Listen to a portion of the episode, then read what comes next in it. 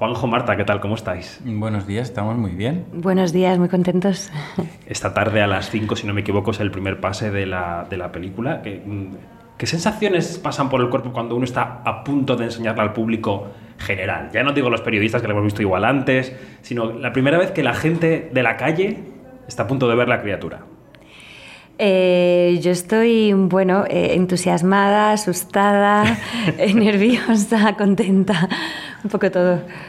Yo no estoy tan nervioso, ya le he explicado a Marta la razón, no la voy a decir aquí porque igual hay niños escuchando, pero eh, no se puede hacer nada ya, la película está hecha. ¿eh? A mí me gustaría corregir el color de algún plano y algo hacer, pero ahora es que ya no se puede. O sea, cuando algo ya no está en tus manos, mejor no preocuparse. Es que si os dejaron los directores jamás terminaríais las películas. No, además. todo el tiempo. Además, eh, sé de mucha gente que, aún las retoca después de los pases en los festivales. O sea, mm. no, la peli puede no terminar aquí. Claro. Hay muchos ejemplos de eso. Yo también haría cosas distintas, ¿no? Es lo típico que lo ves y dices, yo aquí igual ahora, siendo que es parte de un aprendizaje de aceptación. y parte de la magia del cine, que se hace lo que se puede con lo que hay. Yo cuando escucho las entrevistas también digo, ¿por qué hice esta pregunta? claro, nos pasa a todos. Bueno, eh, ¿Sabes que repasando un poco tu filmografía, digo, bueno, pues claro, sí, los cortos, Timecode, nominado al Oscar, y de repente yo no recordaba que había un largo tuyo de hace 20 años. Sí, o sea que este, es tu ¿eh? segundo largo. Sí, es mi segunda ópera prima. Eh, yo solo hago óperas primas. Es una manera preciosa de verlo. Sí. A ver, yo creo que eh, muchísimos directores les encantaría poder hacer siempre óperas primas. Y yo creo que todos lo hacemos. Lo que pasa es que a mí me pasa que ya no eres el primero que se sorprende y que me dice que qué tal el salto al largometraje y entonces yo le sigo el rollo, ¿sabes? Porque, sí, porque me hace sentir más joven. Está bien. Me hace sentir más joven y lo de hacer óperas primas, pues mola, ¿no? Está bien. Y, bueno, quiero decir, el proceso de hacer un corto y de hacer un largo es, diferente, pero ¿y la diferencia 20 años después? Es decir, eh, porque claro, teniendo un largo, teniendo los cortos, teniendo la nominación al Oscar, ¿no? Eh, ¿Cómo difícil ha sido levantar un largo en 2021 para ti? Bueno, en nuestro país normalmente es difícil siempre. Lo que pasa es que yo entre el largo que dirigí en el 2003 y este no he dejado de, ni de dirigir ni de hacer cine, porque también he producido, he producido a otros directores y he trabajado en otras películas no de director. Entonces, nunca he estado alejado. Lo que pasa es que sí que si si mides mi carrera en términos pues de a ver cuántos largos he hecho, que normalmente lamentablemente o afortunadamente es así, porque el, largo es eh, lo que define un poco nuestro negocio y la industria, y los cortos siempre juegan en la segunda división B. Pues a ver, eh, este yo creo que el, anterior corto nos ayudado mucho a financiarlo y a levantar el proyecto, eh, porque no, mi cara se vio por aquí y por allá, la visibilidad que te da ganar la Palma de Oro o el Oscar, pues eso es incomparable y nos ha ayudado mucho. Mm. Pero aún así sigue siendo muy difícil levantar un largo, ha sido un proceso prácticamente de tres años con Marta igual ella entró en el proyecto en una fase mm, o conoció el proyecto en una fase que todavía estábamos en desarrollo. Mm, han pasado bien bien tres años. Mm. Hablemos de tres, eh, cuyo título creo que no debemos explicar. Que Mejor la gente que tiene que verlo. Eh, en tres, eh, que es una película en cierta medida meta cinematográfica. Marta, tu personaje es una, igual no define bien la profesión, es una editora de sonido, digamos, de postproducción de, de películas que se, mm, es que no sé hasta dónde llegar. Me estoy dando cuenta ahora que no sé hasta dónde llegar. Yo, no sé, a mí los spoilers me dan igual. Ah, yo hace poco acabo de leer una crítica que la explicaba entera, o sea, tranquilo, sin miedo. Bueno, ¿eh? pues, este, pues tu personaje que, que ajusta, digamos, el sonido y, añade eso que los oyentes a lo mejor no saben, que añade los efectos después del rodaje y tal.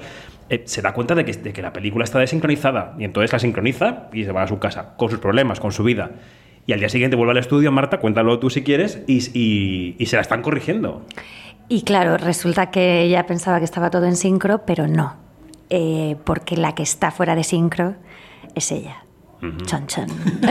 Es decir, que ella oye los sonidos que, por ejemplo, ella misma produce una palmada con unos segundos de decalaje. La vida, escucha la, vida con delay. Y el delay, pues, es un personaje de la película fascinante. Para vosotros en la radio, eh, no sé si estáis muy familiarizados, es la, muerte. Lo que pasa es que de eso a pensar en hacer un proyecto dramático con el delay como motor, pues va toda una pesadilla por el medio. claro. Porque digamos que el, delay es el malo de la película, es el antagonista. Es, el mecanismo del thriller, ¿no? Sí, la película podía haberse. Se, llama 3, pero podía haberse llamado Marta contra el delay o. Eh, sí, sí, el delay arrasa el mundo.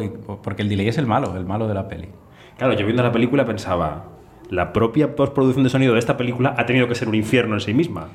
Mm, sobre todo porque les obligas a hacerlo mal. Y eso les da mucha rabia. Sí, sí.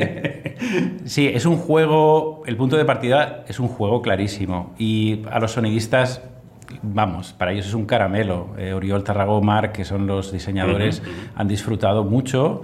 También han puesto mucho de su parte y el riesgo con ellos ha sido compartido porque mm, era un reto hacer eh, esta película. Primero porque dibuja sus vidas, que normalmente un, diseñador de sonido no suelen ser protagonistas de nada en la vida. Mm. Eh, son los, son los, secundarios, en las películas llegan al final, nunca son o muy pocas veces hay alguna peli, eh, hay excepciones como la nuestra. Entonces ellos se sentían no implicados, sino otro escalón más arriba, porque mm, eh, se veían retratados en la película y creo que han hecho un trabajo excepcional. Sí, de hecho es, magnífico. Y Marta, en el caso de tu trabajo eh, como actriz, hay casi una ¿Cómo, explicarlo? Hay, hay como una coreografía eh, en, tu actuación, en el sentido de que tú tenías que estar pendiente de cuándo actuabas y de cuándo tu personaje percibía los sonidos, es decir, que era casi como una triple capa eh, actoral. Sí, bueno, eh, es verdad que el universo donde ella se mueve, pues había que imaginarlo y no tiene nada que ver con lo que pasa alrededor. Lo que ella oye, por lo tanto, lo que ella siente, solo lo sabe ella. Y, entonces era muy curioso, en rodaje él contaba anécdotas, ¿no? que de repente sonaba una tostadora y el chico de arte decía, pero si no, hay, no está la tostadora, y decía, claro, es que no, es que no tiene que estar la tostadora. Yo tengo que oír la tostadora. El script o la script estaría loco también, ¿no? la verdad es que me mediaban mucho. Nosotros marcamos un código en la película que era eh, secuencias sincrónicas y secuencias desincrónicas, no solo desde el punto de vista, sino, sino también de la forma de rodarlas. Y, había como un código interno en el equipo que todo el mundo preguntaba, ¿es plano este sincrónico o desincrónico? Ya, ya marcabas un poco la, el camino de todo el equipo. Pero para ellos, mm, eh, no digo que fuera un infierno, pero fue un reto extra a lo complicado que era o que es eh, rodar una película y más en pandemia, que íbamos todos con mascarilla, etcétera, etcétera. Mm. Pero sí que el, el, hecho de que jugáramos con el sonido exigía un extra a, Marta y es que ahora mismo quizá lo de rodar con, con cromas y tal se, ha extendido. Tú puedes imaginar que tienes delante, yo que sé, un monstruo, un Godzilla o un dragón, pero pedirle a ella que fuera hacia atrás o hacia adelante en el tiempo sonoramente yo no se lo he pedido a nadie en mi vida y, entonces ahí dependía absolutamente de ella, de sus sentidos o de interiorizar, de que lo interiorizara, de interiorizara y que lo, y que lo explotara y ahí yo estaba en sus manos, vamos. Es, verdad que había un reto eh, bueno, había muchos retos en la película. Lo que pasa es que esto, eh, yo no tenía referencias ni, propias de experiencia personal, ni de otras cosas que pudiera haber que me pudieran inspirar. Y luego tú sabes que las pelis no se rodan cronológicas. Entonces el plan de rodaje, pues claro, está cuarteado. Y para mí la línea emocional de ella tenía que estar muy, muy clara. Entonces la concentración tenía que ser muy precisa, pero por una cuestión de, poder seguir el hilo. Em, no sé, ha sido una experiencia cercana a la locura en ocasiones, pero, pero fascinante a la vez. Porque es verdad que, que son lugares súper densos y súper profundos. Lo que dice ella de que no hay referencias, sí que hay peli, muchas películas o algunas que juegan con la desincronía. Yo siempre digo, mm. Cantando bajo la lluvia hay un gag maravilloso. efectivamente. Eh, o, o, las películas más experimentales de Marguerite Duras o muchas. Lo que sí que no hemos encontrado muchas o es que en el que la desincronía sea algo consciente y que, y que sea interiorizado por un personaje y que sea el motor dramático. Eso yo digo, yo creo que marcaba la diferencia. Por ejemplo, nos han hecho alguna mención, que nosotros lo, habíamos hablado, de la película de Woody Allen donde Robin Williams está fuera de foco. Y él es consciente que lo está y no deja de ser un gag dentro de aquella película, pero estamos más cerca a lo mejor de esto que no de, que no de, de las películas de Duras o, o de, películas que juegan con la desincronía del sonido a un nivel casi experimental. ¿no? Estamos más cerca de eso. Vamos a mencionar a Mickey Sparvé, que no lo habíamos mencionado, que también está en la película. Está ahora aquí. Eh, no está aquí, pero lo mencionamos. Tenemos una silla para él y un micrófono, pero no está. Em, y, y, rescatando lo que decías de la línea emocional, quería preguntaros en la preparación del personaje y de la película, ¿hasta qué punto habéis escarbado en lo que significa metafóricamente estar fuera de sincro? ¿no? Porque todos estamos a veces en la vida un poco fuera de sincro. Nos sentimos como fuera del compás, ¿no? Eh, y esto a tu personaje le ocurre. Sí, es una de las capas de la peli que tiene muchas, pero está, claro, es metafórica y es preciosa y tiene algo muy realista y más después de la pandemia.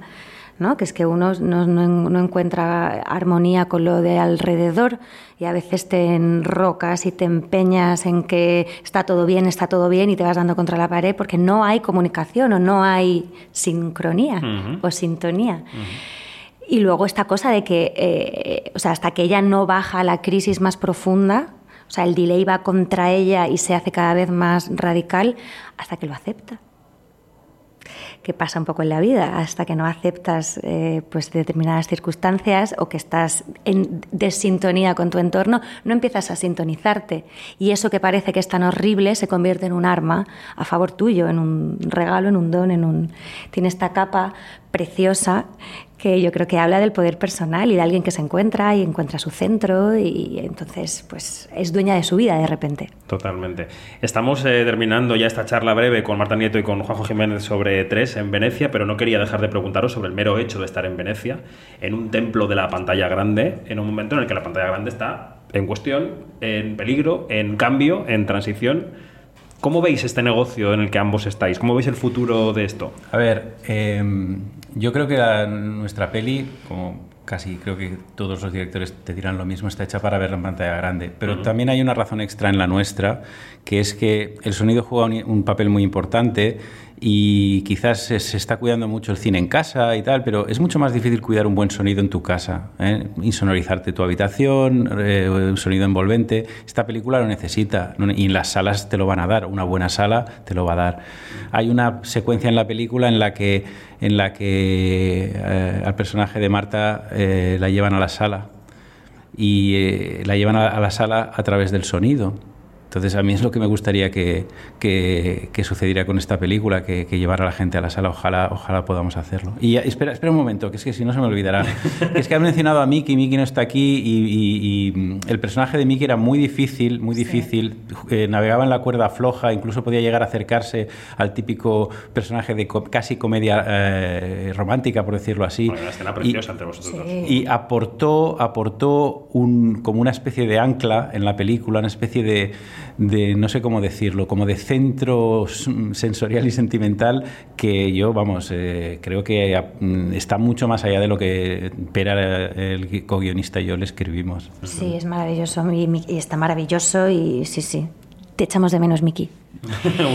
eh, y hay una escena en la peli que, que no sé si recuerdas, que es esta que acaban yendo al cine pues esto es una metáfora del amor al cine que tiene Juanjo y me siento identificadísima. Yo mm, eh, es de las escenas más emocionantes que he visto y que he interpretado, porque hay un, o sea, ella ese es el punto de inflexión del personaje.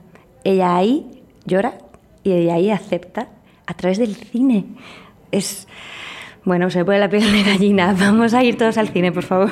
Sonríe Juanjo como diciendo, lo he conseguido. Muy bien. Pues ha sido un placer charlar con Marta Nieto y con Juanjo Jiménez en, Venecia, en esta, en esta muestra que os acoge en la Semana de la Crítica. Gracias a los dos eh, y esperamos ver pronto la película en los cines. Gracias, David. gracias a vosotros. Un placer. Un placer.